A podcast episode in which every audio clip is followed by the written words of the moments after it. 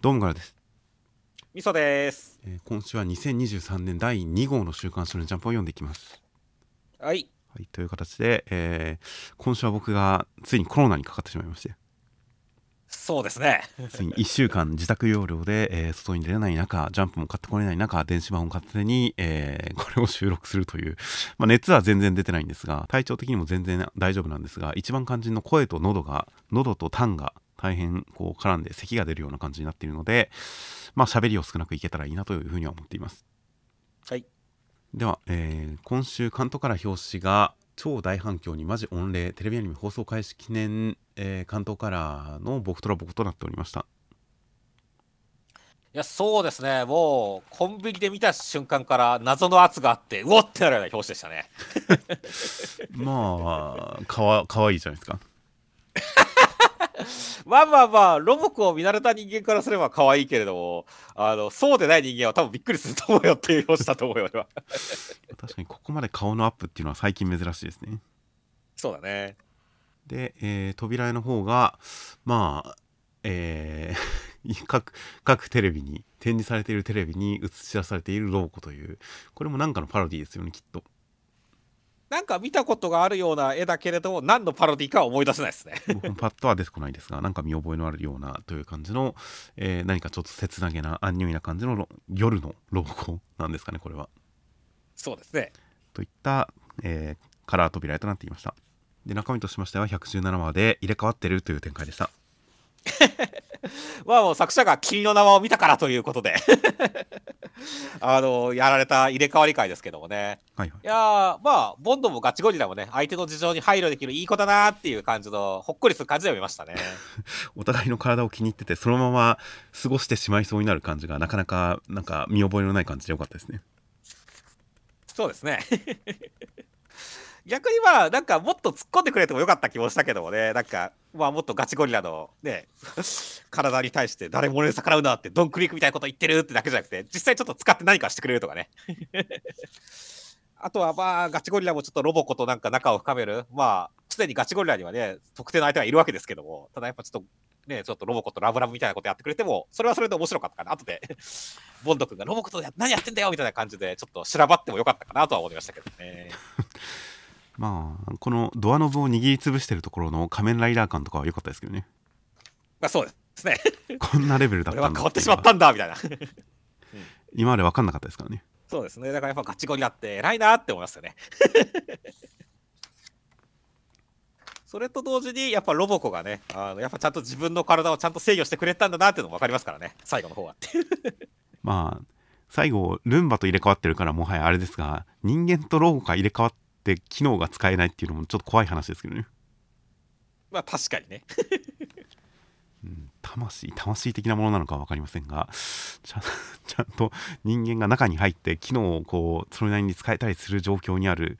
その なんでしょう生物感と機械感のこのアンマッチな感じミスマッチな感じが気持ち悪いですけどねまあまあまあでも最終的になんだろう、えルンバと入れ替わってるわけだからやっぱルンバにも魂はあるんですよってことですよっていう。まあもしくはロボコはルンバと同レベルなのかもしれませんけどね。いやーまあまあまあここはまああえてロボコを下げるのではなくてやっぱルンバが頭良かったってことにしましょうよそうですねいや最終的にルンバと入れ替わってるロボコの絵面がもうすごいシュールでよかったですよ。そうですね という感じででは、えー基本的にミスさんミスさんの感想を思う存分語ってもらいつつ僕が多少まあ挟み込むか最後に付け足すような感じにしましょ了解了解。う、はい、では続きましてがビッチウォッチの第89話内容としましては、えー、ヤモリ夫人っていう展開でしたっていうか今週本当にそのなんだろうね。あの なんだろうこのカチカチ山に関しては別にそんなに最初宇宙人とか言われてもね全然独特だよとか思わなかったんだけどだんだん見てくうちにだんだんもうタヌキじゃなくてヤモリ夫人に見えてくるっていうのが面白かったですねっていう。そうですね。いやー途中のなんかねウサギが V サインでやったーとかって言ったところとか俺クソ笑ったからねっていうこの無理やりな力技でやってる感じっていうのが本当になんだろうね。いや今週もうちウォッチ予想外のところに飛んでったなっていう感じがしてすごい面白かったですね。いや本当によくできてましたね、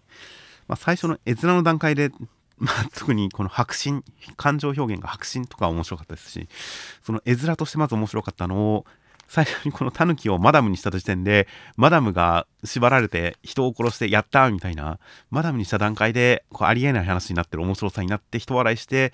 さらにそこからその絵を無理やり整合性つけてむちゃくちゃなお話してもう一笑いという三段構えの展開になってましたからね。そうですね。いや本当によくできてますよよくできましたね。最後やったーって締めるところとかね。はいはい。なんでやねんっていう。まあちゃんとウサギが横にいるからだけどっていう。そうですね。いや本当に今週に関しては本当になんだろうね。そうはならんやろって作中で何回突っ込んだか分かんないからっていう。いやーというわけで最終的にこのねあの子供がトラウマになるっていうオチも良かったですからねっていう。はいはいはい。いやおばあちゃんにも気に入ってもらえると思ったんですけどね。いやーそうなんだけどね。まあやっぱりちょっとやっぱこのタヌキというかねあれがやっぱ私をモデルにしてるのかって誤解されたんですよねきっとっていう。そうですね。多少似てましたからね。そうそうそうそう。まあ子供も勘違いするくらいですからっていうね。いやーまあというわけで、ね、本当にある種のまあ感動すらある話でしたねっていう。本当に大変よくできてましたね。いやーというわけでね、まあ、今後もねやっぱこうねね長い秋がね続いてこういうギャグ展開増えていったらいいなって思いますね まあ、まだまだ秋は続きそうなんで楽しみです。では続きましてが「ワンピースの1069話内容としましては、えールッチさん覚醒してて、えー悪な悪魔の実はみんな誰かが望んだ姿で、えー戦闘丸さん倒されてセラフィム取られそうという展開でした。いやールッチさんがまさかこう能力を覚醒してギアフィフスのルキとギギアフィフスのルキとやり合えてるってびっくりしましたね。いやーしれっとまあルフィがどのくらい全力なのかわかんないですけどまあ街道レベルで強そうですね今のところ。いやそうだね。だからちょっとやっぱルッチさん俺的にワンパンくらい乗されるかなっていうくらいの予想をしたんだけどっていう。ただそんなこともなくね本当にそのドーンってパンチを打ち合ったりするね。あのこれは実際そうなんでしょう、ね、NES ロビーでとかをやった展コマの展展開でしたけどもねやったっていうのはびっくりしましたね普通にっていう。はいはい、いやーだからそこはすごい良かったしまあただねそのルッツさんに関しては本当にあの戦闘はすごい強いけどこう作戦面ではねやっぱリーダーにしちゃいけないなって感じでしたねっていう。まあ周りに止めら赤犬さんももうそうそう赤犬さんももうね胃が痛いって感じですからねっていう。いやーでもちょっとここに関してはさあのキザルもこのエッグヘッド来そうだっていう展開ですからね。結構一気にそことも決着つける感じだったらこうなんでしょうね。楽しみだなと思いますね。まあ闘争がメインになるんメイン目的になるんじゃないかなとは思うんですけどね。はいはいはい。まあ確かにね。逃がすっていう話をしてますし。うーんただエッグヘッねド自体がやっぱりその頭とかでかいから逃がしきれないとは思うんだけどその辺どうするのかってのは気になるよね。まあそうですね。頭の置き場所をどうするか。まあ通信ができるからもうどっか高いところにう飛ばしちゃえばいいような気もしますけどね。ああラピュタみたく？誰も手出しをできないところに。はいはいはい。まあエネルさんみたくね。月まで送ろうみたいな感じかもしれませんけどね。はいはいはい。だからまあ確かにそこら辺でちょっとねもしかしたらなんかこうエッグヘッドというかねこの科学の素晴らしいなんかギミックが出てきそうっていうのは楽しみだよね。まあそうですね。そしてあとは今週は本当にやっぱ悪魔の実がね人の進化の可能性であるみたいな展開すげえ面白いワード出てきたなって思いましたねっていう。はいはい。あと まあ羊が人々がこう望んだものである。ああなれたらいいなこうなりたいなという できたらいいな叶えてくれるというそういうものだっていう人の、ね、願いが羊だっていうのはなかなかなるほどなという感じでしたね。そうですね。ということはやっぱり悪魔の実って人工物なんですかねこれはっていう。まあその望みっていうのがどうやって身の形に結実したのかっていうところにうん何らかの力が働いてるのかそれともこの世界面白かろうこの世界って言ってるからこの世界自体が持っている仕組みなのか人々がこうなりたいなという願いをこうある程度の濃さで持ったらそれが身になるっていうのはもうこの世界この宇宙の物理法則なのかというふうにも思ってますけどね。ああなるほどね確かにその線もありますねいやだからちょっとこのワードがどういう風にね展開していくのかってすごい楽しみだし個人的にはやっぱこのなんだろう人の進化の可能性みたいなっていうところはところはなんかこう一つなぎの大秘宝ワンピースにもつながってくるんじゃないかなっていうワクワク感があるんだよね俺の中にっていうああそこをつなげとは考えてませんでしたね。やっぱり最終的に到達するところがなんかそういうところなんじゃないかなっていう気もしてるんで、ちょっとまあ本当にワンピース世界がさらにこう深くなっていくというかね、あの楽しくなっていきそうな感じがして、もう楽しみでしょうがないですねって感じですね。あ進化の可能性がワンピースにつながっていったらもうヒーローアカデミアみたいな話になっちゃいますね。そうですね個性化時代の始まりですよ。うん、いやだからちょっと本当に楽しみだなと思いますし、まあ、あとは本当にね、セラフィム、どっちつくんだっていう感じですかねっていう。はいはいはい。まあ、取られそうやばいっていう感じのハラハラ感はありますが、まあ、戦闘丸さんが現状でどのくらいの深手なのかも分かりませんし、まだ何とも言えない感じではありますね。そうですね。いやちょっとやっぱりここで倒されてしまうのは悲しすぎるんでね、戦闘丸さん。はいはい、はい。生き残ってほしいなと思いますね。まあ、1回くらいはルフィタスとセラフィムでガチパ取ってもらって、どっかの段階でダッシュしてくれたらいいなみたいな感じですね。そうですね。1回くらいガチバトるところを見てみたくはありますね。うん、いいですね。では続きましてが坂本デイズの99話内容としましては、えー、四つ村さん芝さんとの回想奥さんスパイだったという展開でした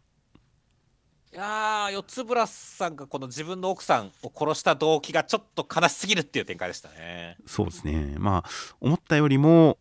なんか完全懲悪というか相手奥さんが一方的に悪い話でしたね。そうだねいやーなんだろう。でもこれがなんか本当にこの殺練はいい組織だか悪い組織だかっていまだに我々は判断がつかないところであるけどっていう、ね、はい、ただやっぱ殺練上層部あんまりよろしくないなって感じになってきちゃったよね。っていうまあでも今週段階でそんなに殺練の不利状況悪い材料は出てないんじゃないですか？どうだろうね。こういうなんかわけのわからん権力争いをしてるっていうのでなんか俺はちょっと嫌な雰囲気あるしまあ一つこれの結果ね一つの家庭が崩壊してしまったわけですからねっていうそこら辺はちょっともやもやした気持ちになったし、まあ本当は本当に四つ村さんがねもう欠点まで愛した女にすらまあ違うそうやとりあえずまあそういうところですごいもやもやする感じっていうのはすごいあったんですよね。あまあ、確かにそうか。今回なんとなく奥さん側を殺練反殺練みたいな感じで考えてましたがあくまで殺練の内部の権力争いなんですねこれは。そうなんだよね。だから実際問題この後どうなったのかまだ分かんないしねあのもしかしたらこの、ね、四つ村さんは結局奥さんを殺してこの後ね、まあ、奥さんの上司というかねその幹部の方をの暗殺を防いだってなったら殺練を追われることがないのでもしかしたらね逆に言うと幹部のあれが成功しちゃって今は殺練の上層部はこの奥さんの上司だったなってるっていう可能性もありますからねっていう。はいはいだからちょっとね、現段階ではと不穏な感じというかね、まあ、この後の展開気になるぜっていう感じになってますね。まあ、そうですね。まあ、四村さん的に奥さんがこういう人だったっていうことを天音君には伝えてないというか、知られたくないような雰囲気がありますから、そういった事情も絡んでそうな気がしますけどね。そうですね。うん、でも本当にな、でも四つ村さん、そういった悲しさもあるんだけれども、なんだろう、この今週に関しての欠点まで愛した女すら、松坂に殺せる本物のプロだぜっていう感じも、ちょっとかっこいいなとは思うんだよね。まあ、天音くんのため、天音くんが人質っていう感じじゃなかったら、うん、だとしたら脅し自体存在しないですが、天音くんが人質になってなかったら、ここまであっさり殺してたかどうか、ちょっと分かんない気もしますけどね。まあそうですね。まあ、だから本当に今週に関してはすごい切ない話だったんで、まあ、来週とかにね本当にこの四村さんがどういう気持ちだったのかっていうのがすごい、まあ、気になるなっていう感じでしたね。まあ、そうですねやっぱり個人的にはまあいろんな解釈ができるシーンですけどやっぱ四村さんの父親性みたいなものを感じるような気もしたので男として旦那としてっていうのと同時もしくはそれ以上にちょっと父親性みたいなものでこの場に臨んでいるような感じもしたんでまあその辺の天音君に対する気持ちとか態度とかここで忘れちまえっていったその気持ちとかまあ来週以降ちょっとどう描かれるのかは大変気になりますね。そうですね。では続きましてがヒーローアカデミアの、えー、375話。トガちゃんはいろいろ考えた結果奇跡的に TWICE さんになって戦場を飛んでサットマンズ・デスパレードという展開でした。ああもうきのこちゃんがこんなに畳みかけることあるのこって言ってるけど、まあ、読者もそんな気持ちだよねっていう。そうですね。もう人がゴミのようですからねそうですよ。だってまあ実際この群訝山荘跡にさ、もうだって全盛期とかしてるオール・フォー・ワンさんがいて、無限増殖トゥワイスさんがいて、あの、覚醒荼毘様でいるわけでしょっていう。はいはいはい。もうこの戦場畳みかけるすぎやろって感じだからねっていう。そうですね。うん、ま、まっとうなやり方で勝ち目が見えないですね。全く見えないからね。いやだからもうきのこちゃんも絶望っていうかそんな感じになっちゃったの分かるしいやほんとどうしたらいいんだろうっていう感じすげえなってるからねっていうはいはい。ただでもここに関して本当にでもね本当ひねおちゃこちゃんがまた見失ってたまるかーって言ってすごい全然折れてない感じはいはいはい。ですごいかっこよかったしなんか最終的なところでほら先週出てたさこの最後のコマンのところでは最後き先週出てきたさこのアナウンサーの人が出てきて挿入されてるじゃないですかはいはいはい。これなんだっけあのねね一人の力で変えられるみたいなことを言ったわけじゃないですかテレビで。はい。ねだからそういったことを考えるともしかしたらこの絶望的な状況っていうのをこのおちゃこちゃん一人の力によって何かしらがこうバタフライエフェクトが起こって変わってくれるんじゃないかっていうそういうなんか楽しみがあるんでそこら辺は期待してるんですけどね。まあそうですね。本当ここでお茶子ちゃんが恋バナしよう、まだしてないっていうセリフで引き下がる、食い下がるっていうところで、まずその気持ちをちゃんと持ってきてくれてたんだっていうところにグッときますし、で、そこから最後、なんとか食らいついて、で、それをちゃんとつゆちゃんのある種の気持ちの理解によって、その後押しによって、なんとかその転移についていくという、つゆちゃんの気持ちによってお茶子ちゃんが送り出されるという、この展開は、まあ熱いし、希望を感じますよね。そうだね。まあ実際ね、トガちゃんもね、最終的にはそのやっぱりなんだろうね、できたらよかったねっていう形で、一応ちょっとはね、そのお茶子を気にしてる描写もありますからね。はいはいはい。だから完全に別れたわけではないっていうところでね、あのそこら辺は希望だと思いますし、あとは本当に先週、あのね、トカちゃんがこっちに来た段階の時に、お茶子ちゃん死んじゃったのかなっていう心配もありましたけど、それなくてよかったですねっていう。まあまあ移動してきてるだけですからまあまあそんなことはないだろうとは全然思ってましたがまあお茶子ちゃんがついてこれるとはこのままストレートに後についてこれるとは思っていなかったのでそれは結構こう予想を超えていい展開だなという感じですよそうですね。では続きましてが、えーセンターカラー人造人間100センターカラーは、えーまあ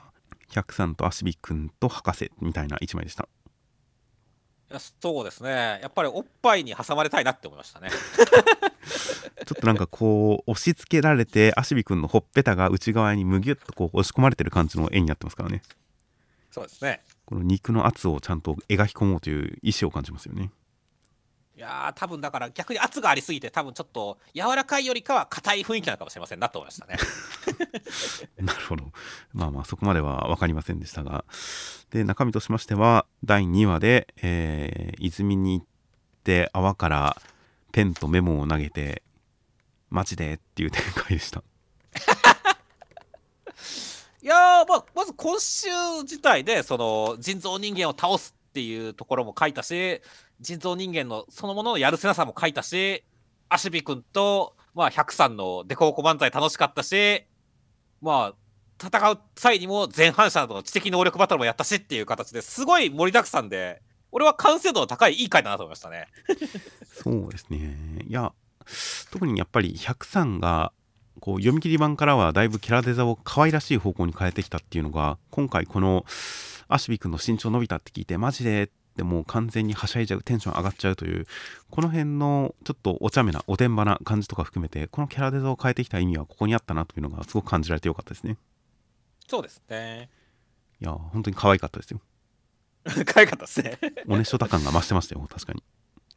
まあしてたね、本当だから本当にちょっとその、まあ、ある種の、まあ、天然ボケお姉さんとね、真面目で理髪的な子供っていうところでね、ちゃんとこう、おねしょたの王道行ってる感じしますっていうね。そうですね。いやだから、このショタの身長が伸びたとか、そういう、まあ、他愛のないことに対して、マジで、やったーバタバタバタって暴れちゃうという感じの、その、ダメお姉さんな感じはすごく良かったですね。よかったですね。いやーそしてあとはね今週に関してもアシビ君がまさか水中からメモとペンを投擲してピンポイントで103まで届けるというすげえ投擲能力見せたの笑いましたねっていうまあ、アシビ君も超人一族だからっていうバックボーンがあってのことなら間違いないんですけどね。間違いないですけどねもう一ギミックあったら、すごい納得しやすいところではあったんですけどね。うん。いやいや、だから、なんだろう、アシミ君、これ下手したらなんか18歳とかくらいだったらさ、あの、本人が素の腕力で人造人間殺せねえって感じになるよねって。いやーまあそれもありえるとは思いますが きっとこの八尾家の最高傑作だと思いますからそうですね、八百家の最高傑作でしょうからね。いやー、なるほど。だからちょっとそのあたりもちょっとどういうふうにいく展開に持ってくんだろうな楽しみだねっていう。まあそうですねこのポケットの中で字を書いてるのもすごいですしねそうですね。やっぱ、まあ、天才というか、まあ、肉体的天才すぎやろ、アシビ君って感じだからねっていう。なのでまあそこは確かに多少えっていう感じで引っかかりはしましたが本当その後のマジで海面割りっていうところそこの気持ちよさに全部持っていかれたんでなんかもう全部許せる気持ちにはなりましたよ僕はというわけでね、まあ本当この2人の関係性がね、今回やっぱちょっと博士のね、なんかちょっと不条理な感じというか、ね、嫌な感じも出てきたんでねっていう。はいはい 博士の思惑を超えて、この2人幸せになってほしいなって気持ちになれる第2話でしたね。まあそうですねいやここで本当に各人造人間が理想の人間というものが何か答えのわからないままにそれを自分なりに考えているということである種各人造人間の持つ理想の人間というものがこの作品のテーマになりうるんだなというのが示されたのはちょっと面白かったですねそうですね。だから人造人間同士私はこういうものを理想の人間だと思う。私はこういうものを理想の人間だと思うっていう形でそのキャラクター性も定まりますしお話にもなりますし対立にもなりますしああそこがテーマなんだな。でその理想の人間がわからない求めているものは何なのかっていうことに関して博士に毎回違ったお前も違ったって言われてしまうというそれに対するある種の絶望のようなものがまあ発端のような描かれ方をしてるんで結局ある種の自己肯定感が欲しい話なのかなという感じにもなっているんで。まあ最終テーマというかこのナンバー103のお話の解決っていうのもこの彼女なりの理想の人間というものをアシビ君を通じて知る話なんだろうなというのが見えてきた感じがしますね。そうですね。でおそらくそれはアシビ君の肉体を乗っ取ることではないんでしょうね。いやー、なんか美しい光景、期待したいですねっていう。という形でこの理想の人間というのが正解が何かわからないで違ったといつも言われてしまったで客さんに対して今回やられた人造人間の言う、えーそのガキが違わないといいねっていう感じの一言みたいなので本当に作品のテーマをこうかなり強く根深く打ち立てる2話だったなという感じですごくその点が好印象でしたよですね。では続きまして青の箱の81話内容としましては待つっていう展開でした いやー、まずはね、本当にその、大輝くんがもうスポーツウェアって言って、一瞬でこう、走馬灯のように見るわけですけどっていうね。はい いやー、すごいっすね。なんかこう、一瞬でこれだけ妄想できるってのは、大輝くん妄想力高えなって思いましたね。いやでも1階で案内を見てる最中に妄想して気がついたらエスカレーター下の千夏先輩に呼ばれてるんで多少時間は空いてるんじゃないですかねなるほどね。まあまあまあ、ちょっと、どの千夏先輩と付き合いたいかなってなっちゃったんですねっていう。いやいやいや全部同じ千夏先輩ですからいやいや、でもやっぱユニフォームが変わると、やっぱちょっとなんかこうね、ちょっとなんか変わるじゃないですか、いろんなものが。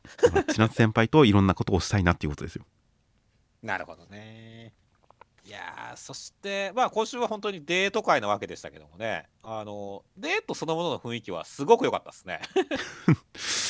もう、なんか、大輝くんに食べてほしくて、みたいなことを言われたら、もう、うわー、破壊力高いよ、千田先輩っていう感じになりましたからね。クーってなってましたよ。あそうですねそこの一言このやっぱり自分のいないところ離れたところで自分のことを考えてくれてた発言はまあそれが本当かどうかはともかくとしてというとちょっと悲しくなりますがそれが本当かどうかはともかくとして言われると嬉しくなっちゃいますからねいや、そうですね。ジャージ着てこれいいかも、うん、かっこいいと思うって、もうストレートに言われたら、もう、それは買っちゃうしねっていう。まあそうですねいやーというわけで、本当にすごいなんか、いい雰囲気があってよかったと思いましたね。途中でちょっとお邪魔虫が来たりもしましたけどもね。まあそうですね 先輩横村ですねいや、本当ですね。わあ。まあ、横村に関しては、まあ、しまあ、最終的にこうね、雰囲気を、なんだろう、空気を読んで去ってくれたんでね。あの、まだ許せるけれどもねっていう。これでただこれで去らなかったら結構本気でな殴られてもおかしくないですけどね まあ、確かにね。正直俺もそう思うけどね。だから横村殴らなくてよかったと思うけどっていう。いやー、まあまあ、ただ、本当にでも今週は松岡は許せんっていう感じになってるねっていう。そうですね。だから今回のあらすじの松は、こう、更衣室前で待つのと、松岡君の松のダブルミーニングですね。なるほど、そういうことやって。松岡めっていう一言ですね。うんまあ、ただね、俺、逆に本当この松岡君がめっちゃ腹黒いっていうのに関しては、あの、なんだろう、これで心置きなくボコボコにできるぜっていうので、ちょっと気持ちいい感じはあるんだよねっていう。まあ、そうですね。ある種の対立構造として分かりやすいかもしれないですね。そうそうそう、やっぱり、どうしたって松岡君はかませじゃないですか、最終的にはっていう。はい。その時には、いい人間だとちょっとやっぱかませにしづらいというか、ちょっと気持ちよくなりづらいところがあるんで、ここまで腹黒いと、逆にかませとしていいかなって思うんだよねっていう。確かにそうですね。これが本当にただただ天然で、大輝くんのことをファンの人、ファンの人って言ってる感じだとしたら、一回敵対するまでにやっぱワンセンテンス必要な気がしますもんね。そうだね。なんか一回勘違いを解いて、ちゃんとした恋敵扱いされてから叩きのめさなきゃいけない気がしますけど、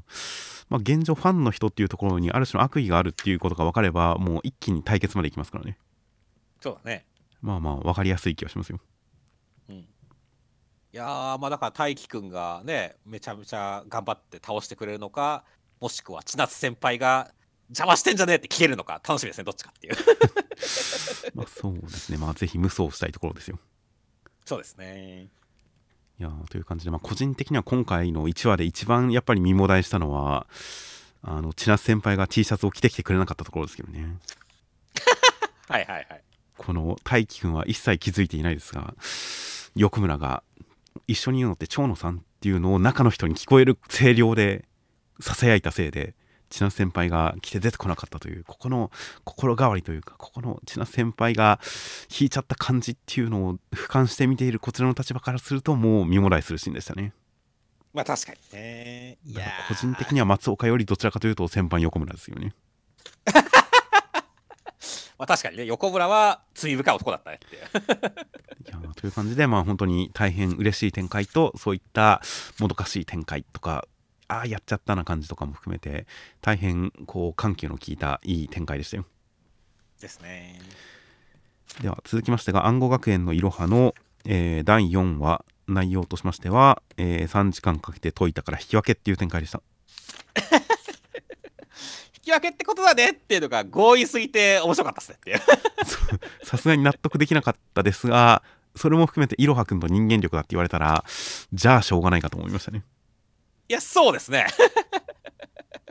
これをこう押し切れるだけの胆力はやっぱり主人公に必要なもんだからねっていう。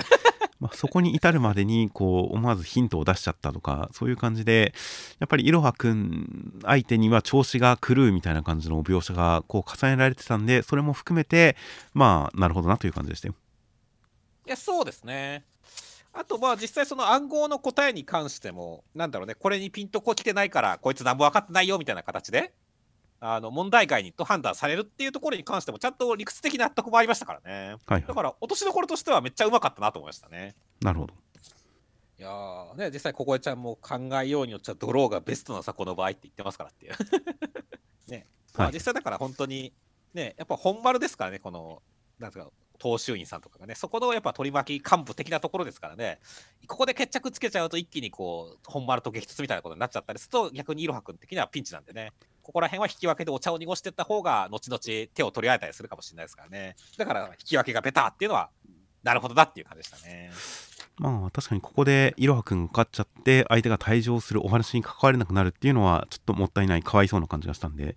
そういう点で確かに引き分けがまあベターというかベストというかというのは確かにその通りな気がしましたよ。そうですね。いやー、でも本当に今週に関しては、本当、いろはちゃんが、まあ、今週でやっぱ暗号が解いてるところ、面白いって言って解いてるところとか、めちゃめちゃこう、なんか男らしいというかね、男が覚醒してるぜっていう感じはあるんだけど、まあ、それ以外のシーンとか含めて、もう全部可愛いっていう感じがすごいあるしね、引き分けってことだねっていうとか、すごいいい笑顔だしねっていう。はい、このなんだろうね、この、まあ、男らしいと可愛いのハイブリッド属性っていうのはね、すごいいいなって思うからね、いや、どんどん実ってるっていう感じになりましたねっていう。まあ、暗号解いてるところもまあ美人感といえば美人感なんですけどね。まあ確かにね。でも両方ある感じがすごい俺好きなんだよね。はいはい、まあまあ可愛らしいところと凛々しいところっていうのは間違いなくありますね。そうですね。あまあ、というわけで最終的に今回出てきたね暗号もまあまた話数が進んでいけばね意味が分かってくるんでしょうからね楽しみだなと思いますね。まあそうですねこの現時点での回答不能解読不能というのが単純にまだヒントが足りないからということなのか何らかの時間的なものが必要っていうそれ自体がヒントなのかとかいろいろ考えられるんですけどね。まあ確かにね。時間が進むと解けるものとか、うん、現時点ではっていうもの自体を深掘りすると意外とヒントにたどり着いたりするのかなとかいろいろ考えたりはしますが当然わからないのでもう後回しにしますけどね。いやまあこれはまあ作者的には後回しにしてくれっていうことなんでしょうからね。まあまあまあそう見せかけてという可能性もあるなっていうことを考えたりはするんですけど後回しにしますよ。はい その現時点では解けないですよっていうもの自体がヒントでそれを深掘りしたら何か意味があるのかもと思ったりもするんですが分かりません。あとはこのメガネがこう単純に暗号解読を助けるだけじゃなくて暗号解読力みたいなものをこう育てる。それをすごい力を持った人を育てるためのギミックでもあるんですよっていうある種の大リーグボール養成ギプスみたいな。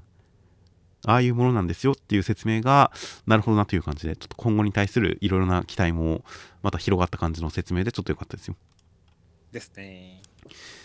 じゃあ続きましてセンターカラー茜話でした。センターカラーはえあかねちゃんたちのこう踏切前の一枚でした。いやそうですね。まあ冬の服装という感じですけどまあ、そこでもちゃんと太ももをね素足で出してるっていうのがあかねちゃんおしゃれだなって思いましたね。はいはい。確かにおしゃれは我慢ですからね。我慢ですからね。大変ポップな色使いの、えー、背景の文字とかもおしゃれな一枚でした。で中身としましては第42話でうららさんにお話を教わることになっ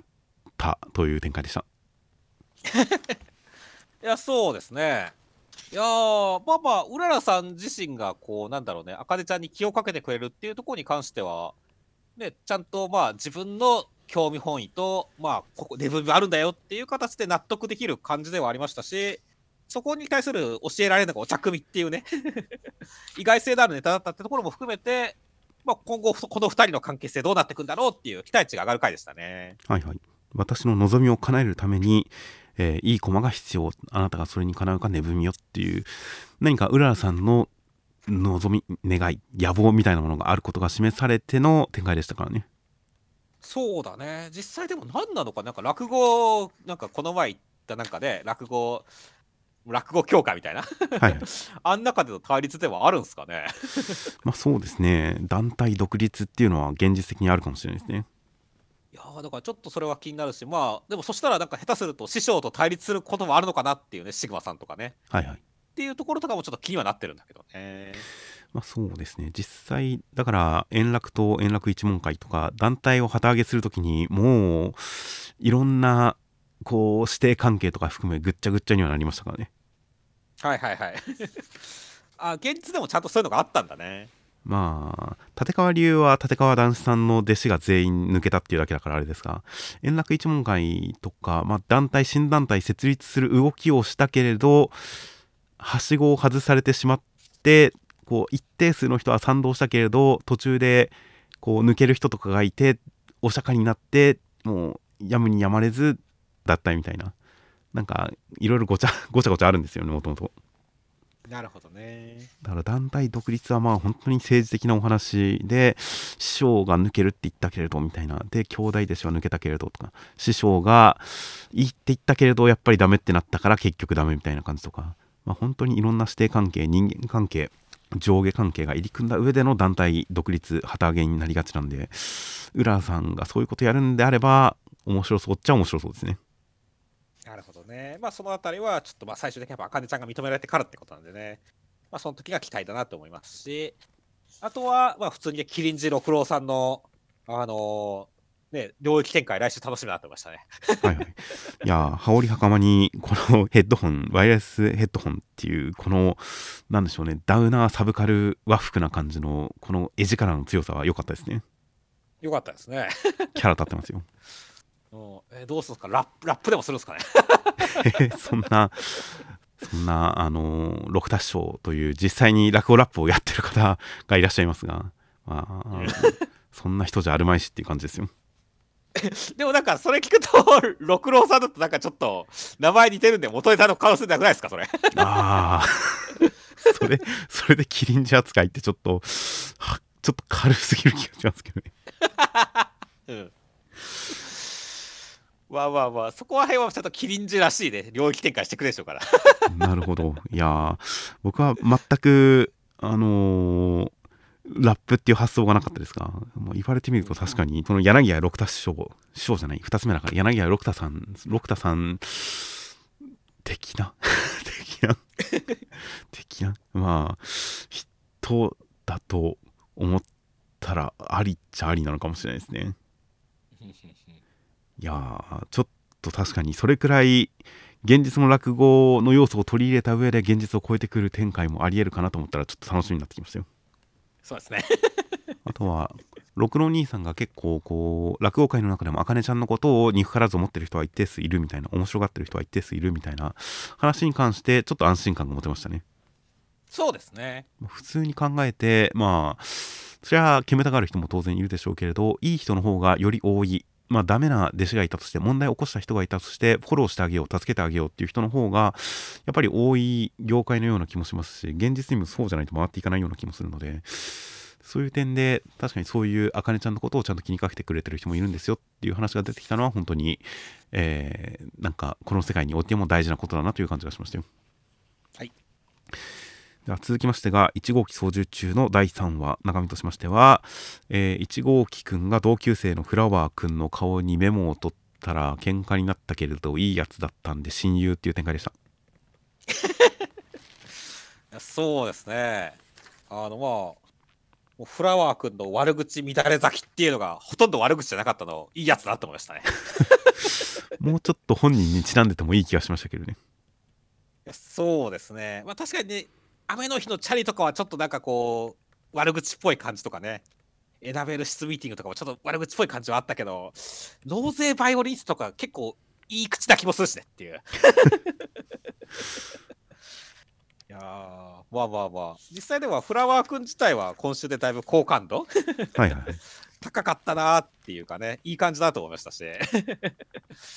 あとはやっぱそうね1号機くんがやっぱ親分としてねあの今週本当にモブ不良たちに金属バットとかで殴られてるところ結構俺笑ったからね。っていうはい。無の表情っていうね。それに対して本当にそのモブ不良たちがガチで殺しに来てるところとかね。マジでドス刺してるしこいつらっていうね。はいはい。そしてそれがおられてもなおこうなんだろう殴り続けるというか不良の教授として殴り続けるところのこいつら頑張って不良してるなっていう感じとね。でも寝てるミサオちゃん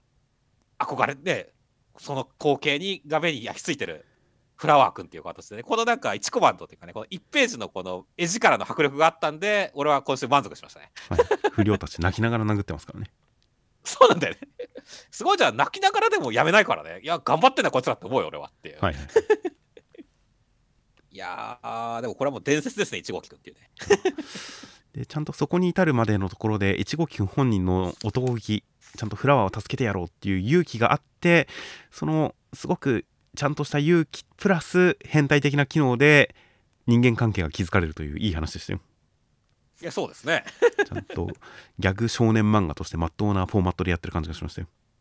血よりも濃い絆が生まれましたからね。はいはい、あとは本当フラワーくんもなんか昔あの三玉セキュリティとかいう あああいうギャグ漫画でもありましたがあなんかこう珍奇なことをしているなんか乙女芸の登場する男子みたいなイケメンたちみたいな。その組み合わせは意外といい気がするんですよね。はいはいはい。なんか食い合わせがいい気がするんですよね。確かに三玉にもいましたね。だからなんか本当ギャグギャグしい感じのとても珍奇なおかしな気の狂ったキャラクターだけど側とか基本的な作りがその 乙女芸乙女芸の男みたいっていうのがなんかフラワー君に関してもいい感じがしたんでいや今後もこういった感じのちょっと短美な男子短美な変態狂気の人たちが出てくるのかなと思ったらちょっと期待が高まりましたよ。いやそうですね。もうなんかまあどこに行くかわかんないですけどね。このまま東京リベンジャーズになっていくのかわかんないですけど。もってい。うそんな髪型してますからね。まあまあだから実際1号機くんがまあどういう青春に向かっていくのかって楽しみですね。はいはいでは続きましてが逃げ上手の若君の第90話内容としましては、えー、時行くんだ勝利という展開でした。いやそうですね。先週まあこの窓に落ちたね今川さんっていうのがもう同情の余地なしやっていう雰囲気で語ってましたけど我々も、はい、でも今週なんだろうそれを悔いてるようなこう泣いてる表情を見されると今川さんっていうちょっと許しちゃう気持ちになって。いやーなんだろうこの心の揺さぶり方が松井先生うまいなって思いましたね。いやまあ会心落ちでしたね今回は。いやそうですねいやーでもやっぱ王道だけどこういうのは心に刺さるもんがあるしあとは本当に吹雪くんが今週クソかっこよかったって感じでしたね。そうですね。今川さんに関してもう一つはやっぱり我が首を持ち帰り馬の餌にしろっていうセリフがとても良かったですけどね。まあ良かったですね。いやーあれだけ馬を食ってきた今川さんのその改心の言葉としてすごくすごく腑に落ちるというかああそういう心づもりそういう覚悟だったんなら馬をああいうことしてたのも許せるかなという気持ちになりましたよ。そうですね。まあ石堂さんとかもそうだけどね本当にこういうモブキャラの上げ方うまいねっていう松先生。はいはいはい。いや最後も含めてっていう感じするよね。あのね石堂さんとかの最後も良かったですねっていう。そうですね。そして吹雪くんかっけえなって話しましたけどね。なんすかこの足利二刀流秘伝逆さ京っていう技はっていうね。はいはいはいなんかここだけ漫画違いませんかっていうレベルで なんか決まってませんでしたって感じだ。ファイナルファンタジーとかで見ましたねこういうの。そう見ましたよねっていう。まああれは一刀流でしたが。いやーだからなんかすごいこうなんかいろんなこと詰め込まれてるなって感じがして面白かったですねっていう。はいはいはい。は いいやまあ大変必殺技らしい必殺技で大変かっこよかったですけどね。そうだね。それよりもやっぱり吹雪くんは最終的な時行くんデレの方がやっぱり印象的でしたけどね。いやそうだね。ちょっとで最後のとこやっぱでも本当時々くんって締めたっていうところに関してはやっぱりまあ戦の終わり方としてすごい気持ちよかったですねっていう。はいはいはい。いいですね。ちょっとお腹空きましてっていうところもねいそうグッとくるセリフだよねっていう。それをちゃんと時行くんが本当にそう思ってそうっていう終わり方にするのもなんか時行くんのほんと純粋無草が盛り込まれててよかったですね。いやよかったですね。いやーだから本当にまあ最後の2ページのこの美しい関係性っていうのは良かったね本当にっていう。はいはい。いやーだからここだけ乙女芸だったよっていう感じでしたね。男しか出てこないですけどね。うんまあまあまあそのそういう系の乙女芸でしたよっていう。うんなるほど。まあ まあ確かに乙女芸でも決して主人公の女の子との絡みだけではなく男同士のやり取りもきっとあるでしょうからね。そうですね。こういうのもあるのかもしれないです。あまりやったことないので分かりませんがという感じで大変本当に時行くんのデレ感時行くんの人たらしの感じがどんどん上がっていく感じが大変今後も楽しみです、はい。では続きましてが一之輔の滞在の第5話内容としましては、えー翼くんが中島くんの一命、えーやめようとしたらクラスメートが、えー引くんでクラスメートにも残飯ぶっかけて中島くんにもざ残飯ぶっかけてと思ったらえー翼くんが一方的に加害者にされそうだったけど中島くんが一緒に残飯サッカーという展開でしたここ4話くらいもう残飯しか一緒に残ってねえんだけどっていう展開なんですけど。さすがに今週は残飯の量が多すぎるとネットでも突っ込まれてましたがまあそれは多少思いましたよ。いやそうですよね。なんかどんだけお前ら残飯集めてきたんだよ。学校中から集めてきたんかみたいなのじゃないって多分学校中から集めてきたんじゃないですか。多分お弁当とかじゃなくて多分給食なんだと思いますけど、うん。給食の配膳室に下げられた残飯をわざわざ持ってきてるんだと思いますよ。いやすごいね。なんか労力かけてんねこいつらいじめに。間違いないですねそれは。うん。いやーだからもう本当に残飯そして残飯サッカーっていうシュールな言葉の印象だけが残る回でしたね俺の中で。そうですね。いや、本当に、やっぱり、いじめ、フィクションに限らず、フィクションだと特にですが、いじめの描写とか見ると、もうやり返しちゃう、やり返しちゃいよ、全部ひっくり返しまえっていう風に、もうやられてる方がブチ切れちゃえばいいじゃねえかみたいなことを結構思ったりしますか？うんなので、そういうことをやってくれた翼くんは、ちょっとスカッとしましたが、その後、一方的に被害者というか、その後一方的に翼くんが会社扱いされて、やり玉に挙げられてるっていうのの胸くそ悪さが来て、うわ、このまますっきり終わらせてはくれないのかと思ったら、中島くんの残飯サッカーで、そこの友情と間抜けさっていう2つで来たことでもう最終的にすごい救われましたよ。そうですね なんだろうねまあちょっとすごい嫌な気持ちが続いたけどまあまあギャグではないですけどもなんかちょっとあのそういう嫌な気持ちは薄薄れたよねっていう感じでしたね。いや本当にいいガス抜き感というかすごく肩の力の抜けるオチで終わった感がいい感じに落ち着いた感じがありましたよいや、そうですね。いやーまあでも翼くん自体まあなんとかね記憶をなくしてたことが逆にまあある種のいい方向に働いてなんとかなったっていうね、まあ、解決ではないけどもねいい方向に向かった。はいはい。あの死っていっぱい書いた状態の部屋からすればもうだいぶ上の上向いたっていう感じで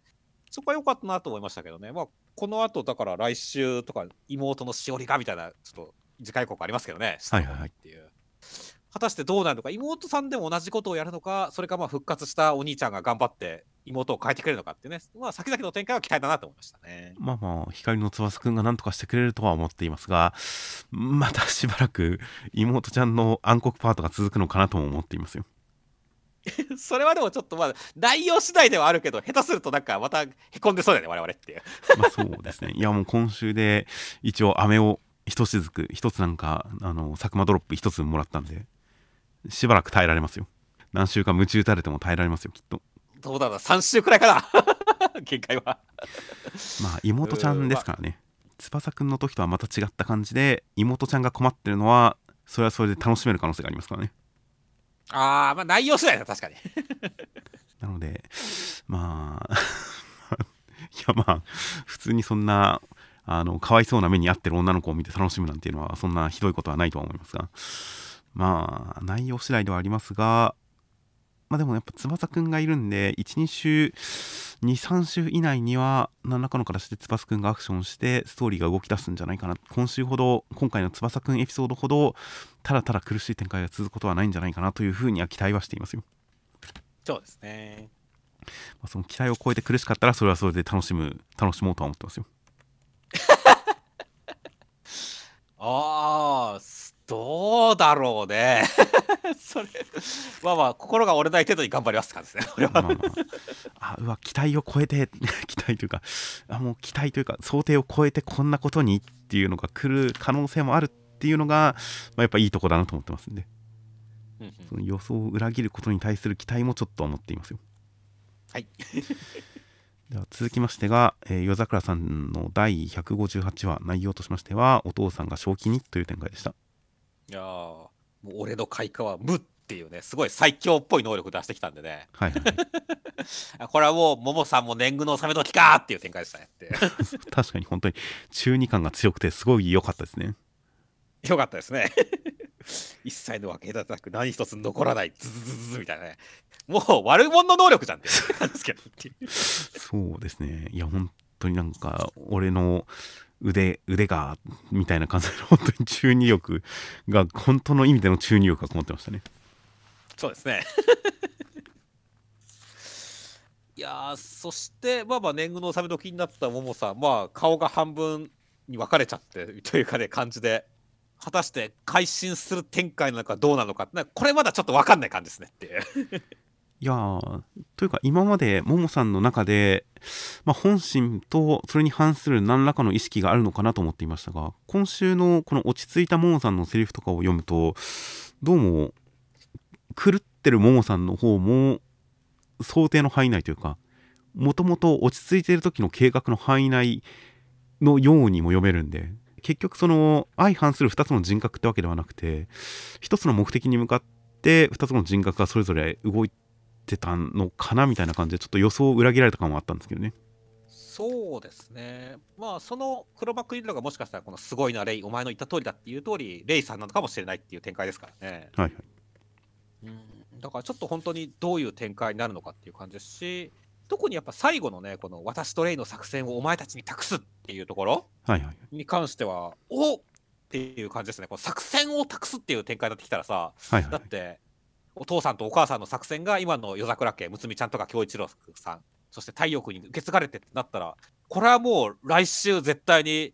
夜桜さんちの大作戦が始まる展開じゃないですかっていうね。そうですね。スパイものという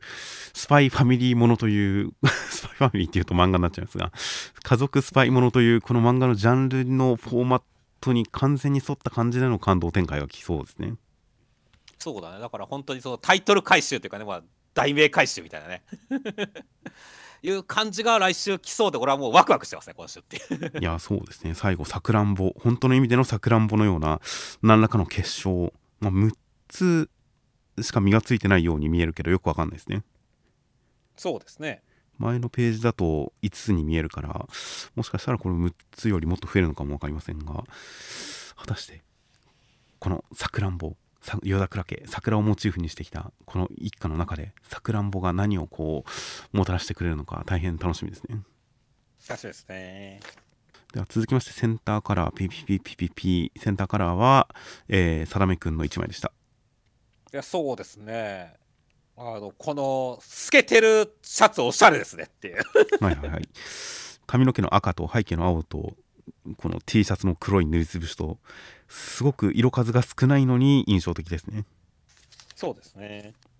女性ものだとよく見かけますけどねシースルーのシャツって。はいはいはい。男はあんま着ないよね。男性ものではあんま見ないですよね、うん、まあまあおしゃれなシャレオツですよ。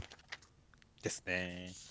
中身としましては第61話で、えー、北海道に行く一方ラッキーくん倒れてテンペストが聞こえるという展開でした いやーまあ今週はラッキーくんがどうなったんだろうっていうのを注目してみてたけどラッキーくんの生活面はとりあえず安心だねっていうことしかわからないっていう感じでしたね。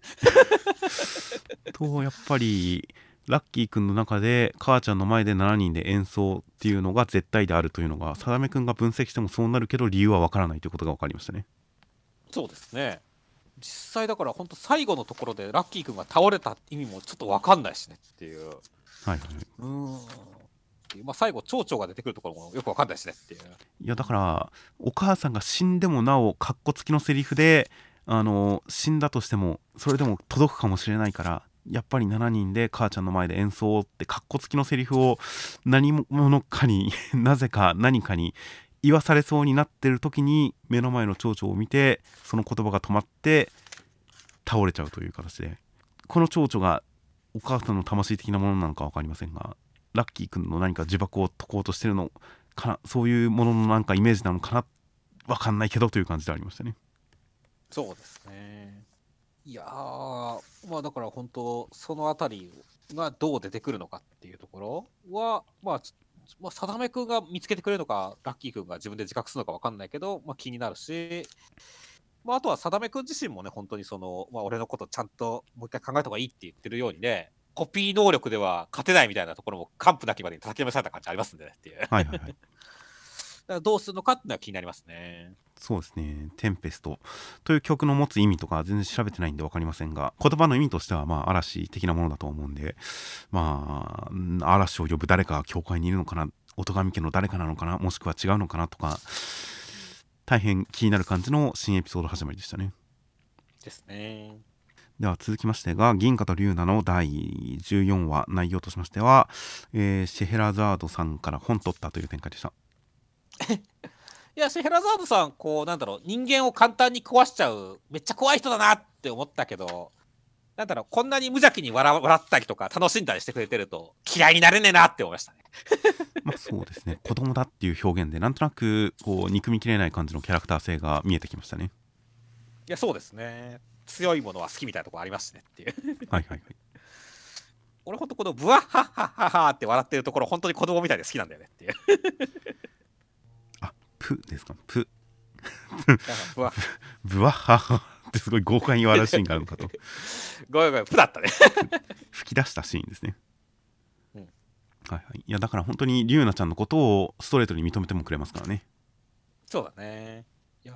そしてまあ実際その認めるまでの展開っていうところもねあの龍奈ちゃんがあえてまあ自分のその奥の手である闇の魔術を使わずにこう、ね、先週まで用意されていたね絵本とかのギミックとかを使って取るっていうね。はいはい。ところとかは結構ちゃんと知的バトルとしててか能力バトル頭脳バトルとして面白かったんでそこら辺もおってなりましたね。はいはい。そこは本当にすごい頭脳バトルでしたしで最後その決め手になったのは銀貨が意味をなく人の目を奪うなんてことはしないはずだからあれが何かキーになってるはずだっていうのも大変言われてみれば納得だけど思わなかったみたいな感じですごくいいヒント具合でしたよ。そうですね。いやちゃんと銀貨さん銀貨さん師匠してるなって感じじゃないですかってはいはいはい。教えも生きてましたね。そうですね。教えはどうだっての教えはにはならなくてよかったですねっていう、まあ教えの意味があれは競技ですからね。ま あ違うけどねっていう。まあネタでちょっと急に言いたくなったからって言っただけだから。なるほどいやーという感じなんで本当シェヘラザードさん全然味方にもなってくれかねない感じの雰囲気もあったりするんで読み切れないところがあるんで敵かもしれないですが。その辺もあるんでまあちょっと新キャラとして楽しみ今後敵として絡むにしろもし味方になってくれるにしろ大変楽しみな感じになってきましたね。いやそうですね。では続きまして「ハンターハンター」の398話内容としましては、えー、ヒンリギさん信長さんを信長と呼べるようになるという展開でしたいやー俺ずっとまあヒンリーさん推しキャラでこの漫画読んでくわって話しましたけど前にもっていう。はいはい。いやーそのヒンリーさんが大活躍する回でもう俺は大興奮ですね今週そうですね。主人公でしたねもはや。主人公だよねこれ完全にっていう。いやーこのね旅団を箱押しだって言った男ですからねそれがやっぱりだからこう信長さんところでもさ信長さってちょっと言いそうになっちゃうねはい はい。ちょっとファンボーイっぽい発言をしてるところとかもちょっと可愛いなって思いましたしね。なるほど。うん、あとはやっぱりこの離れ感、この戦闘にね、こう必要なことだけ言って即実行っていうところとかの潔さとか、ワープした後のところですぐに戦闘態勢、構えを取るところとかね、はいはいこういったところもすごいかっこよかったですねっていう。そうですねこう一瞬間的に後ろを振り向くのをこのアングル同ポジでこう描く感じってあんまり見たことなくて面白かったですねそうですね。だから結構本当感じとしては、えななんでこんな動きしたのって思うけど、まあ、現れた瞬間に目の前が壁だったから、後ろを警戒したっていうところで、ちゃんと後で分かるようになってるしねっていう、面白い流れだしまあ、ですし理屈で考えたらあの前をか前が壁じゃなかったとしても一旦前の脅威を確認しつつ絶対後ろを確認するというか待ち伏せの確率で言ったら後ろにいる可能性の方が高いですからねそうだね。だからまあ大変理屈に沿った行動なんだなっていうのがまあ考えれば分かるようにはなってましたねそうですね。いやー、だからまあ、今週に関しては本当にね、俺は結構この、今のショーが始まってからね、キャラが多すぎるっつっていうのがすごい気になってて。でそういう時は、あの、特定の誰かに注目して読んだ方がスッキリするし、面白くね、他のキャラにそこから派生して興味も湧くっていうので、はいはい、あの、あえて推しキャラを作るようにしてか読む読むようにしてるんですけど、なるほど。でそれが俺はずっとヒンリギさんだったわけですけど、はいはいらそのヒンリギさんが活躍してくれて本当嬉しいよって、まあ二度目、二度目だけど言うわっていう。なるほど 本当そんな感じですねっていう。な なるほど。じゃあ僕は AE 一家のあの死体解体処理をしていた子供たちをに注目して読んでいきたいと思いますよ。そうですね。活躍すれば嬉しいし、活躍しなくったら、まあ、それはそれ悲しいしっていうね。ドアの先の洗濯場にいたはずなんで果たしてどうなったのかをちょっと楽しみにして読みたいと思いますよ。はい。という感じでまあ細かく説明とかリアクションとか描いたりはしませんが本当にヒンリギさんと信長さんのこの呼び方さっきは名前を覚える気がなかったがもう一回名前を教えてくれっていうのはヒンリギだっていうのとうん信長だ呼び捨てでいいっていうこれに対する本当リアクションを一切描いてないけれどもうヒンリギさん嬉しいんだろうなっていうのも伝わってくる感じの想像できる感じの作りとか含めてこの呼び方だけで特に解説なくリアクションもなく関係性の進展を描く感じとかは本当にスマートでかっこよかったですね。かっこよかったですね。では続きましてが、アンデッド・アンラックの139話、内容としましては、えーオータム戦へという展開でした。いやー、ボイドさんは、まあ、俺らの中では先週も言ってましたけど、初期にやられた雑魚キャラじゃないですかっていう。はいはいはい。だけど、本当に風子ちゃん含めて評価高いんだなっていうのがびっくりする回でしたね。まだ、みたいですね。まあ確かに集団戦においてね、そのまあ、力君とかもそうだけど、やっぱ相手を止め止められるっていうのはでかいよねっていう。はいはいはい。あれはたたやっぱアンディだったから相手が悪かったっていうだけでねっていうね。本来やっぱりこうチームで組んだら多分すごいタンク役というかね、使えるキャラなんだろうなっていう感じがしますよね。はいはいはい。本人もすごい、まあ普通にフィジカルで強い人だったみたいですしね。そうですね。あとはね、まあ本当にオータムに挑んでいくぜっていう展開だけれどもね、ここに来て、その、オータム戦をパワーアップイベントにしちゃうっていうところは、すごいなって思ったよね。もう一回あれをやるっていうのが、なんかすごい裏技感があって、すすごいですね。そう、すごいよね、本当だから、本当に1回目があったからこそのリアルタイムアタックだぜみたいな展開だからねっていう。はいはい。なんか本当パズルを解いてるというかね、本当になんか、こんなことができるんだこんな裏技があったんだっていう感じの、こう、なんか変なところが気持ちよくなれる漫画になってるね、今。アンデサンラックってそうですね。なんか、よく、ナローとか、それ系の小説の中に、リアルタイムアタックものっていうジャンルがあるらしいんですが、僕は読んだことはないんですが、あの、100万点原サロメさんが好きだ、好きなジャンルとして挙げてて、へえ、そんなのがあるんだって知ったんですが、そのリアルタイムアタックものっていうのはまさに、その、まあ、ゲーム世界とかに転移とかするようなそういう設定とかで、まあ、もしくはループものとかでその世界の仕組みとかを知っている主人公がもう乱数調整とかをしながらあのバグ技とかグリッジとかを駆使してその世界を攻略していく様を小説にしてるやつらしいんですよねそういうジャンルの作品って今のアンデラみたいな楽しみがあるのかもなってちょっと今想像したりはしてますよなるほどね。まあ、確かにいくつかちょっとなんかそれっぽい小説思い浮かびはしますけれども、ただそれらに比べてもアンデラはレベルが高いっていうね。まあルールをなんでしょうねそのための世界観作りをしてる作品が多いでしょうけれどその主人公がリアルタイムアタックをするための世界設定とかを作ってる作品が多いかもしれませんがアンデラは違いますからねそうね。それそうとは思わせない世界設定作りをもうここまで100話以上続けてきた上でやってますからね今リアルタイムアタックをそうそうそう。だから気持ちよさが違うよねっていう。いやだから本当アンデッド・アンラック今が全盛期かっていうくらい面白いね。間違いなくそうですしジーナさん、まあ、リメンバーで記憶を戻すのと本の中に入るのってまた意味合いが違う気がするんですがジーナさんがこれで強くなったらリメンバーを今後使わないのかな？ジーナさんにはとかいろいろ思ったりはしますがでもまあ過去から本の中から戻ってきた学んだジーナさんとフーコちゃんの出会いっていうのがまあ出会いになるのか再会になるのかどういう形になるのか分かりませんがまあすでに今から楽しみですよ楽しみですね。なんか今回のジーナさん命令を請け負うジーナさんの成長具合とかも大変かっこよかったんでいやーもう今第2のこのパートの第2の主人公として大変ジーナさんにも注目ですはいでは続きまして高校生活の114話内容としましては、えーめでたい子をどんどん勝っていって筧君因縁の相手ですという展開でしたもうね、この誠司君がね、もう団体戦だからこそ、こう勝敗が影響、誰かの勝敗が他に影響するからこそ、はるかちゃんを叱るっていうところに関しては、めちゃくちゃ大人だな、部長だなって思いましたね。いやー確かにいや、この辺はやっぱりね、本当、暇を持って遊んでる大学生とは違うなと思いますよってそれよりもよっぽど大人ですよって、誠司君って言いましたね。まあ確かに本当こんなプロクラスに強い小学生が高校の将棋部に入部してくるなんてなかなかないですからねないですからね。そんな経験を超えてきたらそれは大学生ごときには負けないですよ 負けないですね。そこから立ち直った男ですからねっていう。いやーというわけで、普通にまっとうな部活ものとして面白いですね。はいはいいやーほんとぜひデズラーニンド行ってほしいですね いいですね。で、まあ、あとはね、本当に、俺は本当に、まあ、須崎くん、はるかちゃん派ではあるわけですけども、ただまあ、やっぱ、誠司君も絶対はるかちゃん好きだと思うんで、そのあたりの展開がここでどう進展するかって楽しみだなと思いますね。まあ 絶対恋愛感情はないと思いますけどね、ないかなうん、100%ないと思いますね俺はありそうな気がするんだけどな。なるほどそこは解釈違いですねはいはい。まあ、じゃあそのあたりのがどうなるかっていうのも、じゃあ、来週以降の展開で見極めましょうって感じですね。まあ、将来的にそういう気持ちを持つ可能性はあるとは思うんでディズナディズナーニンドに一緒に行ったらなんか新しい目目線で見ることはあるのかもしれないですけど、まあ、今はまあ保護者兼部活仲間兼同志戦友兼なんでしょうね。憧れみたいな。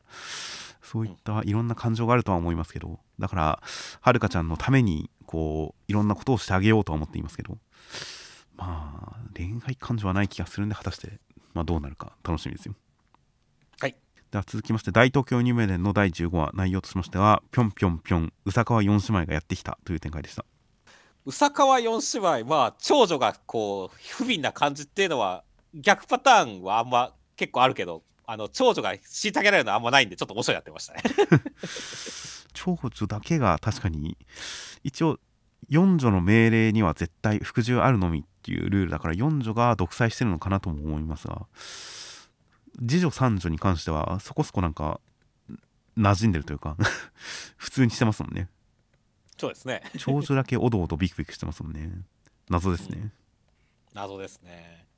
ていうかこのさ、ねまあ、うさうさ4姉妹に関してはさだいぶこうチェンソーマンのアメリカ四角三兄弟っぽい雰囲気あるよねっていう。ああなるほど。まあまあもしかしたら参考にしてるのかもしれないですね。そうそうそう。なんか変身能力とかも使うしっていう感じでね。だからなんだろうこいつら最終的になんか車にひかれたりしないから大丈夫かなっていう不安もあるよっていう。なるほど確かに。四女はなんか体縫い目があったりしますしね。そうですね。まあそれぞれ固有の能力がありそうなんで確かに最終的には全員車にひかれるかもしれないですね。であとねなんだっけ寄生獣みたいな感じになっちゃうしねお姉ちゃんもっていう。はいはいはい まあこれは変身ではあったわけですけども。だからなんか急になんかバトル漫画っぽくなってきた鬼嫁伝っていう感じだよねっていう。まあ確かにそう。いや今週なのでなんか場面転換がすごく速いテンポ感でパッパッパッパッとカットが切り替わって場面が切り替わって会話もなんかいつもといえばいつもなんですがなんか会話も多少噛み合ってない感じ成立してない感じの会話が繰り返されるところとかも含めて何かすごく落ち着かない感じの空気感があってこうやっぱ作品の重さが変わっていく感じというかトーンが変わっていく感じがしてなんかいい感じの緊迫感がありましたけどね。そうですね。いやだから本当どうなっていくのかっていうね。まあまあ実際ねバトル展開っていうのは1話とかでも結構ちゃんとありましたしあのかっこいい構図のかける作者なんでね楽しみだなと思いますしまあその中でもね今週みたいなわちゃわちゃ感っていうのをねなくさずにね、やってってほしいなって思いますね。まあそうですね。で陣太さんの受け継いだあのホムルナギ。葬るナギと書いて葬るナギというなんか怪しげなアイテムも出てきましたからなんかすごい変身とか必殺技とかいろんな構えとか決めとかいろいろ出てくるかもしれないんでいろいろ楽しみですよ。楽しみですね。では続きましてマッシュルの136話内容としましては、えーマッシュ君強いという展開でしたいやーまあまあまああのデコピンとかでは倒せなかったですけどね。ちゃんとワンパンで膝つかせましたからね。よかったと思いましたね。はいはいはい。もう余裕しゃくしゃくですからね。余裕しゃくしゃくですからね。今週やっぱ相手の挑発ポーズに対して同じ挑発ポーズでやり返したっていうのが良かったなと思いましたね。煽り力が高かったですよっていう。さすが煽りのマッシュ君ですね。そう煽りのマシ君ですからねっていういやーというわけでねまあまあまあ実力は見せつけたんでこっからね100%中の100%を向こうも出してくるでしょうからね、はいはいはい。いやその時どうなるかっていう感じですよね。そうですね。ぜひ100%をワンパンしてほしいですね。そうだね。ただあんまりやりすぎるとね、民衆もなんか後で、あいつは世界のバランスを崩す悪魔だ、魔法が使えない悪魔だとかってなっちゃう可能性もあるから、なんか愛嬌のいいある感じは見せてほしいなって思うけど。確かに今週やっぱり民衆から一旦ちょっと不評を買ってますからねそうだね。どうせダメだろみたいな感じのまあなのでまあマッシュ君まあでもまああいつを差し出せというところまでは行ってないんでまあみんな強かったら喜んでくれるんじゃないですか普通にまあまあだから、まあ、マッシュ君が、あの、ちゃんと民衆にも受け入れられてほしいなっていう気持ちがあるんでね、そこら辺はた、まあ、誰かのフォローでもいいし、まあ、納得できる展開があったらいいなって思いましたね。まあそうですね確かに今週意外とこう一緒の場所にいる人よりも本当民衆の方がリアクション役としてこう動いてるんで、まあ来週以降も確かに民衆のリアクションがどうなっていくのかをこうちゃんと見ていきたいですねそうですね。では続きましてがブラッククローバーの代言という形で読み切りが載っております恋ひらめき光る特別読み切り15ページ一目惚れサンダーボルト里翔正義先生という形で、えー、里翔先生こちら調べて調べるまで全くピンとこなかったんですが調べたらあーっていう感じで連載経験作家さんでした。こちらの方、えー2018年「週刊少年ジャンプ」2018年24号から40号まで「えーもみじの季節」という将棋漫画を連載していましたはいはいはい。あのー女の子がプロで強いっていう漫画ですねっていう。そうですね女の子が、えー史上初の女性プロ棋士というのが女の子でいて、えーその子に主人公のもみじくんという人が弟子入りしてみたいなそういうお話でした。というそんな佐藤翔先生による読み切りで、えー中身としましては、まあ、一目惚れの瞬間雷に落ちるという展開でした。いやそうですね。僕たちは雷になったっていう感じの話でしたねっていう。そうですね。なんかそこのねなんか表現みたいなところとかは結構好きだったんでね。はいはい、は。あとはいなんかもうちょっとなんかこう絵でなんか実際にキスしちゃうとかね。なんかこうドラマチック感がもっとあったら嬉しかったなとは思いましたけどね。というのと、あとまあ、一目惚れっていうものは、まあ、お話の開始きっかけ スタートダッシュというか始まりのきっかけとしてはすごいいいとは思うんですがその一目惚れしたんですっていう確認だけで終わるよりかはやっぱ一目惚れで始まった関係性が一歩進むその一歩が描かれたらより良かったのになとはちょっと思いますねそうですね、そこはやっぱ欲しいところだと思いましたね。個人的にはやっぱり名乗りが欲しかったですね。お互いがお互いの名前を紹介し合うみたいなの欲しかったなと思いましたね。あー今回は自己紹介全くないんですっけ？そうなんですよ。あの、自分の出自とかは明かしてるけど、名前お互いに名乗ってないんですよ、一回も。あーなるほど あった方がというか一目惚れとか出会いにおいてある種一つのイベント見せ場としてちょっと名乗りのところはあってもよかったような気がしますねそうなんですよね。俺は結構そういう運命の者同士が惹かれ合うみたいな展開の話の中で、名乗りの瞬間が一番美しいとすら思ってるんでっていう。それは初耳ですねそうなんですねそうなんですよ。だから俺はそういう展開がすごい好きなんで、はい名乗りあってほしかったなっていうのはあるんですよねっていう。なるほどまあまあまあでもね実際まあ女の子自体はね可愛い感じでしたし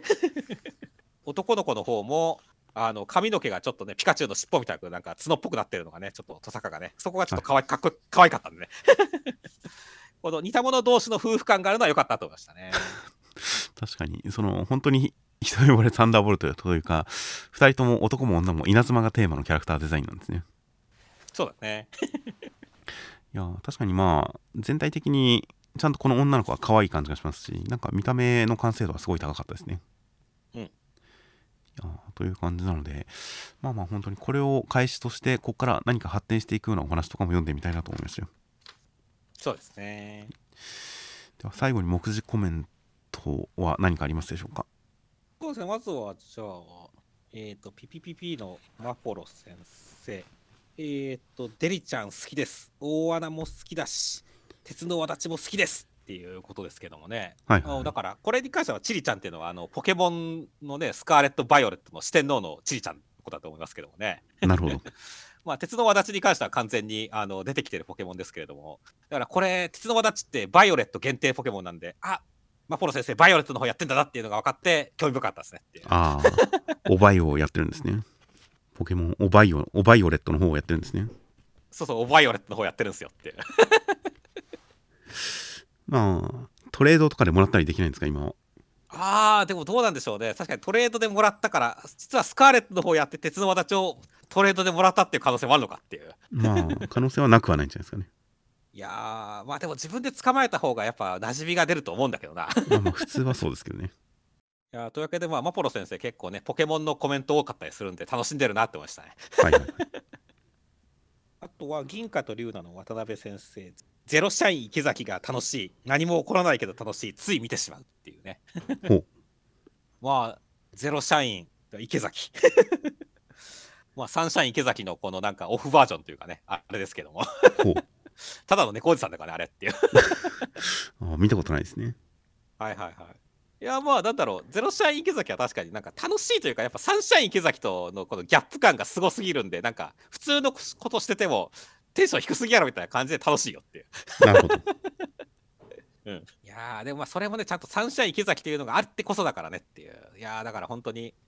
あのアンデッドアンまあ漫画は違うけどアンデッドアンラックがやっぱそれまでの第一ループがあってこそからからこそ今のループが楽しいみたいなね。はいはいはい。そういうことですからね。いやーまあでもこれもだからそういったところでなんかあなんかこう共感できるコメントだと思いましたね ちょっとぜひサンシャイン池崎さんは1年ぐらい前に料理動画をいくつか見たぐらいの感じなんでぜひゼロ社員見てみます。そうですね。あのガルちゃんの好きな100番テンパラサロメさんとのコラボもしたしね。あああれは見ました。あれはあれは見ました確かにうんテンション高くて面白かったね まあそうそうですね噛み合ってるような噛み合ってないような不思議な空気感でしたねそうですね。そして、あとはハンターハンターの富樫先生、スタッフの種花です。掲載文とその後の30話はすべて4年前に書いたもので、今、早く今、書いっていうので、ちょっと途切れてますけど、言葉がっていう。これはどう解釈すればいいんですかねとりあえず30話くらい、あと30話くらいまではネームがあるってことなんですよ 多分そうだと思いますよ4年前にすでにあったんですよすでに。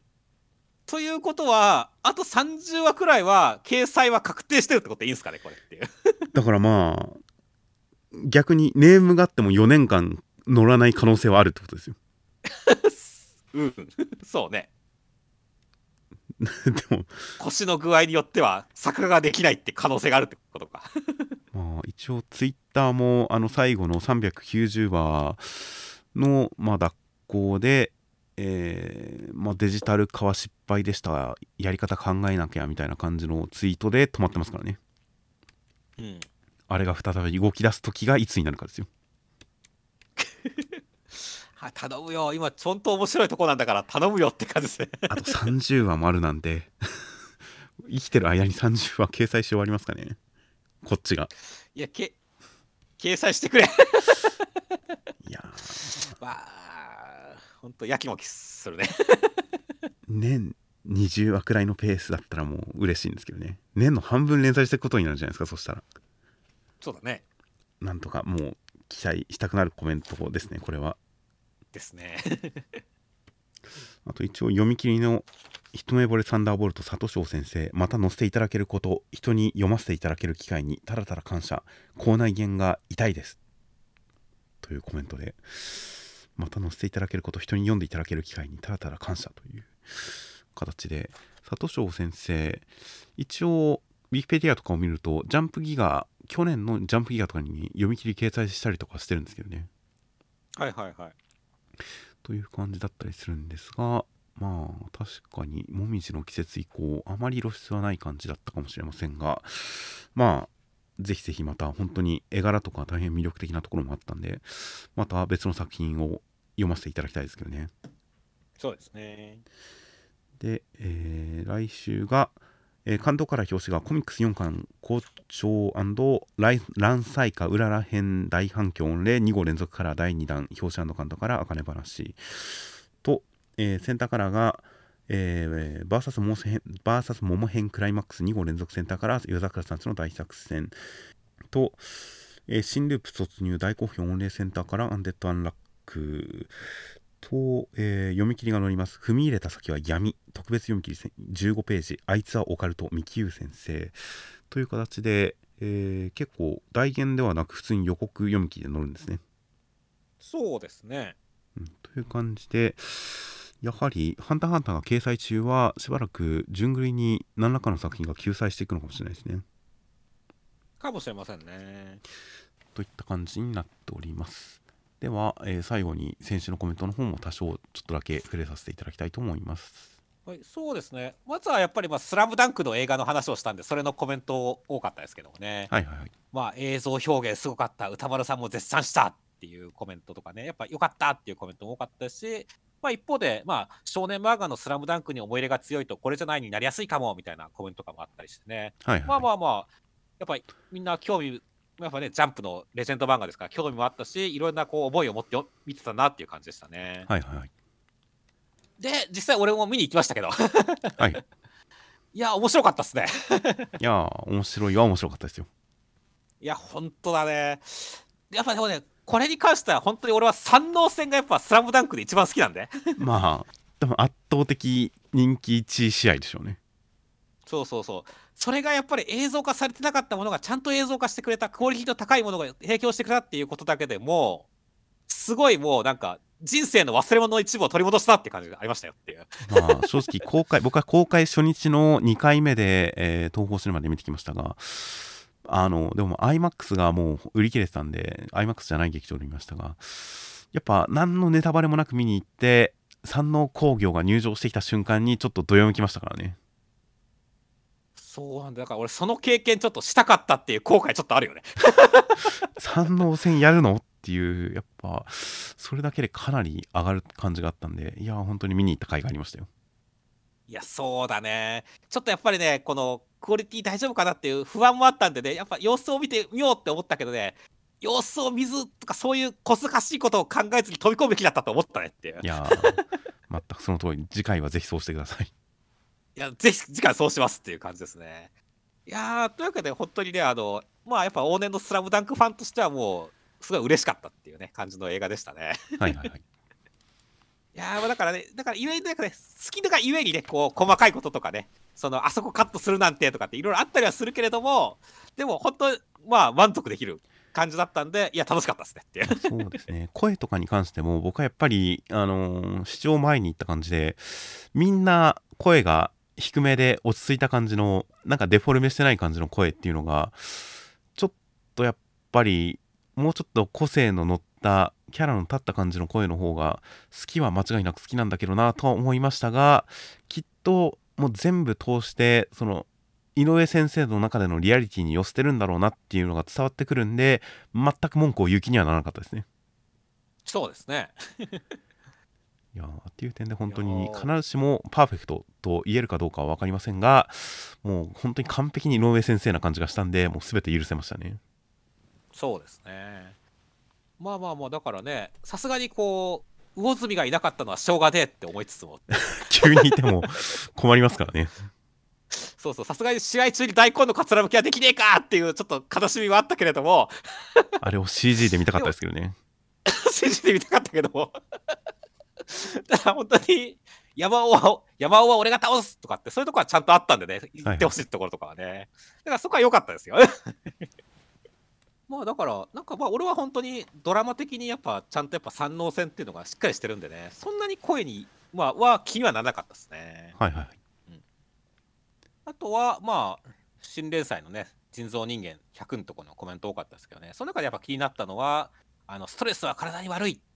健康促進マガになっていくいかないかなっていうコメントがあって、これちょっと笑っちゃったんですよね。っていう確かになんか確かに、豆知識で健康知識出てったらちょっと面白いかもしれないですね。そうそう、面白そうなんだよねっていう。あと、本当にその、2話でアシュビ君の身体能力が高すぎるってことが分かったからさ、トレーニングマガとかになっても面白そうだよねっていう。ま あ確かにそうですね。いや、まあ、健康に関しては、本当なんか、ん流行りというか、ここ数年の流行りというか、いう感じだったりもするんで、こうすると体にいいんだぞっていうのをナンバー103がアシビ君に世話してくれる、お世話してくれるような漫画だったら、それはそれでなんか、ある種の需要はありそうな気がしますからね。そうですね、ちょっと見たいと思いましたもん、俺も。そういう要素は確かにあってもいいかもとは思いますが、まあ、あるかどうかは分かんないですね。そうですね。そして、あとは、呪術廻戦のコメントのところで、まあ、やっぱババトルが盛り上がってるんでね、頑張れお兄ちゃんっていうコメントがあったりしたところに対して、そこに腐ったメロンパンめとかっていうコメントもあったりして、はいはい。なんだね、みんな熱くなってるなと思うと同時に、腐ったメロンパンめっていうバトン面白いなって思いましたね。腐ったメロンパンってどういうことでしたっけ？いや、まあ、あの、おそらく、ケンジャックさんが、やっぱ、にゲトウさんの体に乗っ取って、こう、パカーですから、頭をパカーってやるところが、本当にトリビアのメロンパンみたいな感じだったはいはい、から、メロンパン入れて。そうそうそう。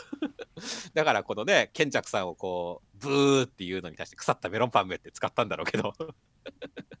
まあいいねっていう、なんか、だから、まあ今後ね、我々もケンチャクさんがなんか悪いことをしたりとか、ヘイトたまることをしたら、この腐ったメロンパンめって言ってかなきゃいけないやつでましたね。うん、なるほど。そして、あとは、あかね話のところとかで、えーっと、まあ、キャバクラでキャバ嬢に惚れて弟子にしたって書くと嫌だなっていうコメントがあって、まあまあ、これに関してはその通りだなって思うし、実際その、なんだろうね、師匠、そう確かにそういう節あった、あるなって周りから見たらって思うし、はいはいはい。実際はでもね、その陰口って、うららさん自体言われたと思うけどねっていう。うん。で、まあそれすらもおそらく実力で黙らせてきたんだろうなとは思うんですけどもね。確かにそうですね。確かに。普通の人が弟子として元キャバ嬢の人を取ったってなったらまあまあまあそういうこともあるかなっていう感じですけど全くそれまで弟子を取らないことで有名だった人が急にキャバ嬢を弟子に取ったらなんか すごい確かになんかいろんなことを言われちゃいそうですね。そうなんだよね。だからきっと陰口すごかったんだろうなっていうね、感じするし、でも黙らせてきたんですか、うららさんはっていうね。まあまあそうですね。と。逆になんかこのコメントで俺はなんか、うららさんの格がさらに上がってよかったなと思いましたね。はいはい。それは確かにあるかもしれません。という感じで、ちょっと今週は喉の調子がなんで短めにさせていただいて、えー先週の広告が、えー黒沢さん、ナインテラさん、トミーリーさん、ナズキさん、サスサスさんの4名の方から広告をいただきました。大変ありがとうございます。ありがとうございます。来週までには喉が万全の状態でできたらなと思うんですが、えー来週第3号が12月19日月曜日の発売となっております。では、お疲れ様でした。お疲れ様でした。